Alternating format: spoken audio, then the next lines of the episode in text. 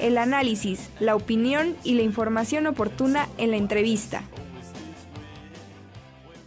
Y bueno, pues continuamos con las charlas, continuamos con eh, todo lo que tiene que ver con la vida universitaria y me da muchísimo gusto recibir a la doctora Rosalba Loreto, directora de Patrimonio Histórico de nuestra universidad, porque tenemos un gran evento. Doctora Rosalba, por favor, coméntenos, compártalo con toda la audiencia de Radio y TV Guapa. Buenos días, muchísimas gracias por, por darnos este espacio. Sí, tenemos un gran evento no solamente para la universidad, sino para la ciudad, porque eh, se conmemoran los 35 años de la Declaratoria de Puebla como parte de la lista de Patrimonio Mundial. Esto es importante y es más importante aún para nuestra universidad porque el expediente por medio del cual se llevó a cabo la declaratoria se elaboró en la universidad. Claro. Eso es ah, como lo, platicaste ahí en el Consejo de Cultura y yo me quedé este, muy enganchado a esa historia. y me gustaría que ahondaras un poquito en eso. Vamos, vamos a hacer un, este, un, flashback, ¿no? De 35 años atrás. Claro. En el estrés cuando se estaban entregando las carpetas, ¿cómo fue? ¿Y cómo participó nuestra universidad? Fíjate que antes de eso, cabe, cabe decir cómo es que Puebla eh, empieza a ser valorada. Exacto. Y Puebla empieza a ser valorada hacia 1956 gracias al descubrimiento de los murales de la Casa del Deán. En, ese, en ese proceso participaron el doctor Efraín Castro, Ramón Pablo Loreto, mi padre, Fernando Ramírez Osorio, eh, personajes de la vida civil. Eh, eh, dos de estos últimos que mencioné eran miembros del, primer núcleo de grabadores de Puebla, que estaban en, contacto con gente de la UNAM, como, como con Manuel Toussaint, con Paco de la Maza, con Elisa Vargas Lugo, y también estaban en contacto con los grabadores, como Leopoldo Méndez, Siqueiros, este, Frida, toda esa gente. Qué maravilla. Sí, empezaron a decirles, bueno, no solo, no solo pinten las casas, defiéndanlas. Y, entonces empezaron a llegar libros. Ese fue el germen, entonces. Eso, ese fue el germen, el descubrimiento de los murales de la Casa del Deán. Y a partir de ahí se hizo el compromiso de dos, tres gentes, porque no eran más, y termina el, hacia los setentas con la liberación del atrio de Santo Domingo. Mm. Lo que ahora ustedes los jóvenes ven como, como parte de, de, nuestro paisaje, duró 17 años como un foso, porque se paró la obra para no hacer ahí un estacionamiento. Qué ah, maravilla. increíble. Sí, esto es parte de mi historia familiar. sí, porque 17 años mi padre luchó para que esto no se hiciera y gracias a la intervención. ¿Qué años más o menos? 72, 77. Eh, se entrevistó con eh, el que era presidente entonces, que era Díaz Ordaz, que era poblano. Sí, sí, sí. Este, conocido, muy conocido, ¿no? y se hizo la negociación, y terminó la Fundación Jenkins, eh, y ahí es donde interviene la fundación. Intervino el INA. Claro. Este, como mediador estuvo Sergio Vergara. Y e intervino la sociedad civil. Claro. Entonces, esto es muy importante porque, porque ahora recargamos toda la responsabilidad en el INA, en la gerencia del centro histórico, en, en, el gobierno del Estado. No, señores, toca a la sociedad civil defender lo nuestro. Claro. Se llama micropolítica y tenemos que aprender a hacerla. Claro. Sí, y además eso se traduce no solamente en el patrimonio, sino prácticamente en todas las arenas políticas, podríamos decirlo, ¿no? Por supuesto, por supuesto. Entonces ahora cuando, cuando vamos a, conmemorar 35 años, pues conviene hacer un balance muy bueno. Sí, claro. Y real de lo que ha sido esto, ¿no? Porque estas declaratorias forman parte de todo un proceso cultural global. Claro. Y no es gratuito. Claro. Porque tiene que ver con la gentrificación, tiene que ver con la puesta en valor de... de, Escucho esa palabra y como que me prende. Es tremendo. Es, un, tremendo. tema muy fuerte, ¿no? Es tremendo. Claro. Porque significa para, para todos nuestros, eh, nuestro público el cambio de uso del espacio. Sí.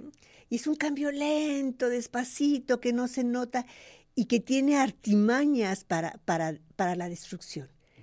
Y escuchaba en el Consejo Ciudadano del Centro Histórico a un joven que decía, ¿por qué es importante defender nuestro patrimonio histórico? Y él decía, porque vivimos en guerras y esto es lo único que nos va a quedar de ustedes. a mí me conmovió que este chico dijera eso y tiene toda la razón. El patrimonio histórico crea comunidad histórica y la comunidad te hace no olvidar quién eres. Y te da identidad, te, te vincula con algo. Y eso es fundamental para los jóvenes. No es porque sean piedras antiguas o esté bonito o esté feo, no. Eso crea vinculación.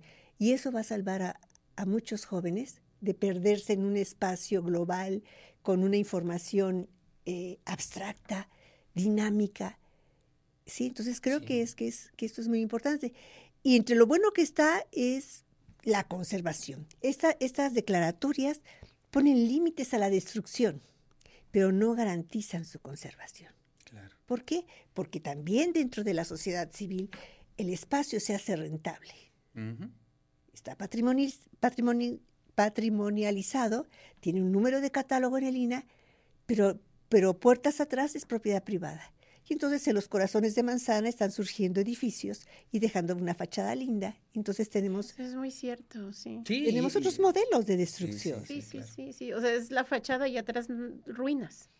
En unos casos. Sí. En otros, eh, edificios. Edificios. Sí. Entonces... Oye, pero eso también en el fondo eh, afecta en cómo eh, creamos comunidades, ¿no? Es decir de lo que era una vecindad y había una comunidad de entorno y ciertas formas de vida, pues de pronto se convierten en, o en no espacios, ¿no? Como o en hoteles boutique. Exacto, ¿no? Que, eh, no espacios que de pronto son muy bonitos, pues son fríos, no te dicen nada, no son rentables y pasado mañana son bodegas. Por supuesto. O otra cosa. Claro. ¿No? Sí, sí, sí.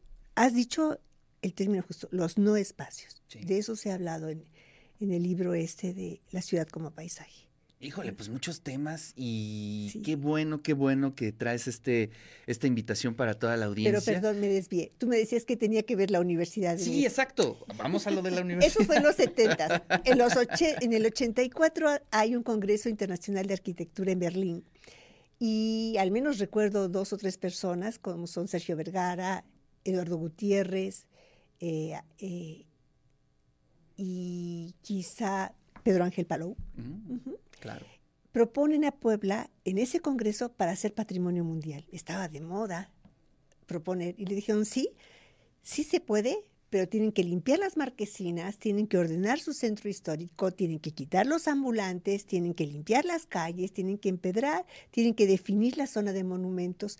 Y les dan una lista de requisitos y se ponen a trabajar. Sí, sí, sí.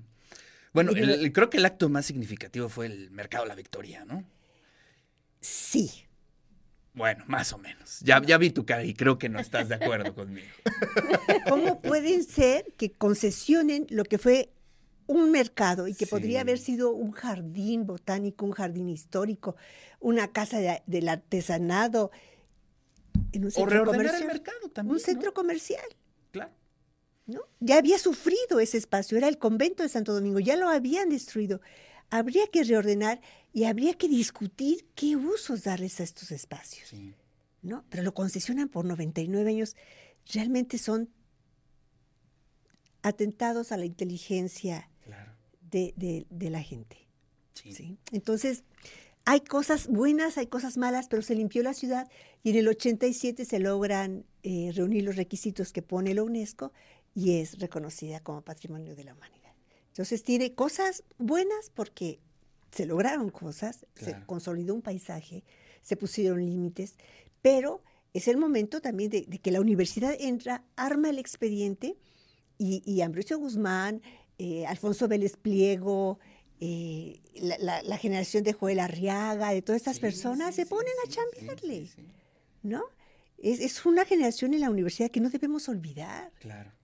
Sí, porque no solamente es la autonomía, es también esto. Y esto es, es muy, muy importante porque permite 35 años después también reconsiderar que las funciones de la universidad son la protección del patrimonio histórico. Sí, y se convirtió en una de sus funciones esenciales de nuestra universidad. Y además, eh, lo comentabas en alguna reunión, que nuestra universidad es de las universidades en Latinoamérica que más protege precisamente. Es la universidad que más bienes inmuebles tiene. Exacto. Y fíjense bien, la Ciudad de México tiene 17. inmuebles históricos y se está poniendo también a chambear porque también quiere una declaratoria de, Claro. de patrimonio de la humanidad, ¿no? Nosotros tenemos 46 edificios Wow. históricos, del siglo XVI al siglo XX. ¿Y eso qué permite? Permite que los edificios que no están en, el catálogo del INA, como zonas de amortiguamiento, protejan al paisaje del siglo XIX y siglo XX. Así es. Pero además, eso es importante, pero además el uso, ¿no? Que eso es algo que a mí me... eh, bueno, yo di muchísimos años clases en la preparatoria Zapata, aquí con la doctora ñaca ñaca. Sí. Y, y- y- es bien interesante ver un edificio del siglo XVI. XVI, ¿no? Cómo es rehabitado por jóvenes, ¿no? Cómo es, em, pues, eh, digamos, eh, se revive, se hace una nueva lectura de los edificios, se conecta la historia con lo que se está viviendo día a día, y eso le da un brillo, le da un brillo a estos edificios que tiene la universidad Da hoy en día. le Sí, da vida. Exacto. Sí, Pues, En la Facultad de Filosofía y Letras, mi cubículo es la cocina. ¡Qué maravilla, es ¿no? una maravilla. Pues eh, realmente es Es una, estás cocinando de otra No, forma, ¿no? no. Bueno, muchas veces, y no sé si ahora, pero mi, mi cubículo era el cuarto de la servidumbre, Claro. ¿sí? O sea, se, se, se rehusan, se redignifican, Exacto. no significan Sí. por, por, por, por darles vida, ¿no? Entonces sí es, es una, un asunto que tenemos que discutir en la comunidad universitaria sobre el uso de los edificios históricos. Qué maravilla. Oye, pues a ver, cuéntanos. Tenemos ahí eh, dos días importantes en la agenda para que nos platiques. Sí, el primer día es el 8 de diciembre. eh, abrimos con lo bonito. Ujú. ¿Qué significa para Puebla, pa- para el mundo, eh, una ciudad patrimonializada? ¿Qué significa y qué ha significado? ¿Cuáles son sus logros, su exponente, su, su belleza? Eso es el día 8 en el edificio Carolino, en el. Salón Barroco. Va a abrir eh, la historiadora y literata más bien, Beatriz Gutiérrez Müller, que va a hacer un- una reflexión en torno a este problema que es, es útil porque muestra el trabajo interdisciplinario. No solamente los arquitectos han intervenido, también están los literatos, también están Claro. los filólogos, también están los historiadores, también están los comunicólogos, estamos todos. Todos, todos, todos, todos, todos. en verdad. Arquitectos, ingenieros. Todos tenemos que ver artistas, esto, Sí, ¿no? efectivamente. Sí, multidisciplinario. Así debe ser el enfoque sobre cualquier objeto académico de estudio. ¿no? Y la segunda eh, sesión es el día 9 en, en el edificio de Clarisas, en la Casa del Libro, que está en la 6 Oriente, junto al Templo de Santa Clara. Eh, vamos a continuar y ahí vamos a hacer un recuento de los daños. Mm. Por eso decías el bueno, el Bueno, bonito, ¿no? No, no tan El bonito. bonito y el real. Y el real. Entonces, creo que es, es conveniente, es sí. conveniente Sí, sí. Para, para la universidad recupera su, su, su función como eh, defensora del patrimonio, como custodia del patrimonio, pero también debe ser crítica. Claro. Siempre. ¿Sí? Y eso nos permite crecer y nos permi- permite mejorar. Entonces son dos jornadas interesantes con eh, dos grupos de, de- ponentes internacionales y nacionales y locales y el, el balance, Muy bien. El balance de los daños. Y eso será en la Casa del Libro Gilberto Bosque Saldívar, allá en la 6 Oriente 203, El día 9. a partir de las 10 de la mañana. Sí, las jornadas son nada más en la mañana.